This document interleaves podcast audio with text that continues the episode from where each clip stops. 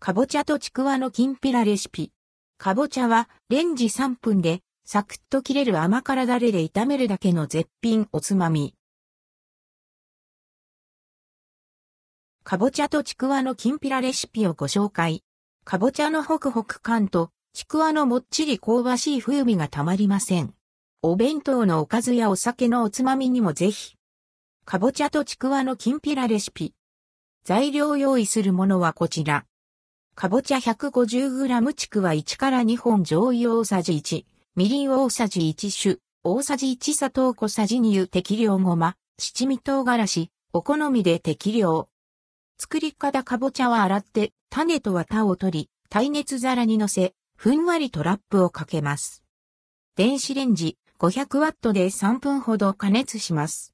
柔らかくなったら取り出し、細長く棒状に切ります。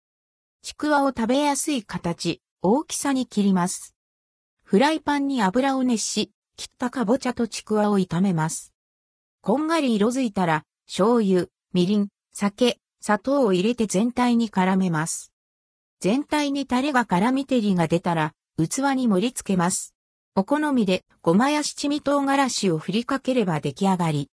かぼちゃとちくわのきんぴら味は、ホクホクしたかぼちゃの甘みとちくわのむっちりプリッとした食感、香ばしい風味が絶妙に絡み合う美味しさ。甘しょっぱい和風の味付けがさらに食欲をそそります。かぼちゃの皮のほろ苦さもいいアクセント。お箸が止まらなくなる味わいです。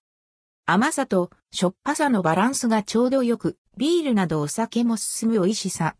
パパッと手軽に作れて、おつまみやお弁当のおかずにも活躍してくれる一品です。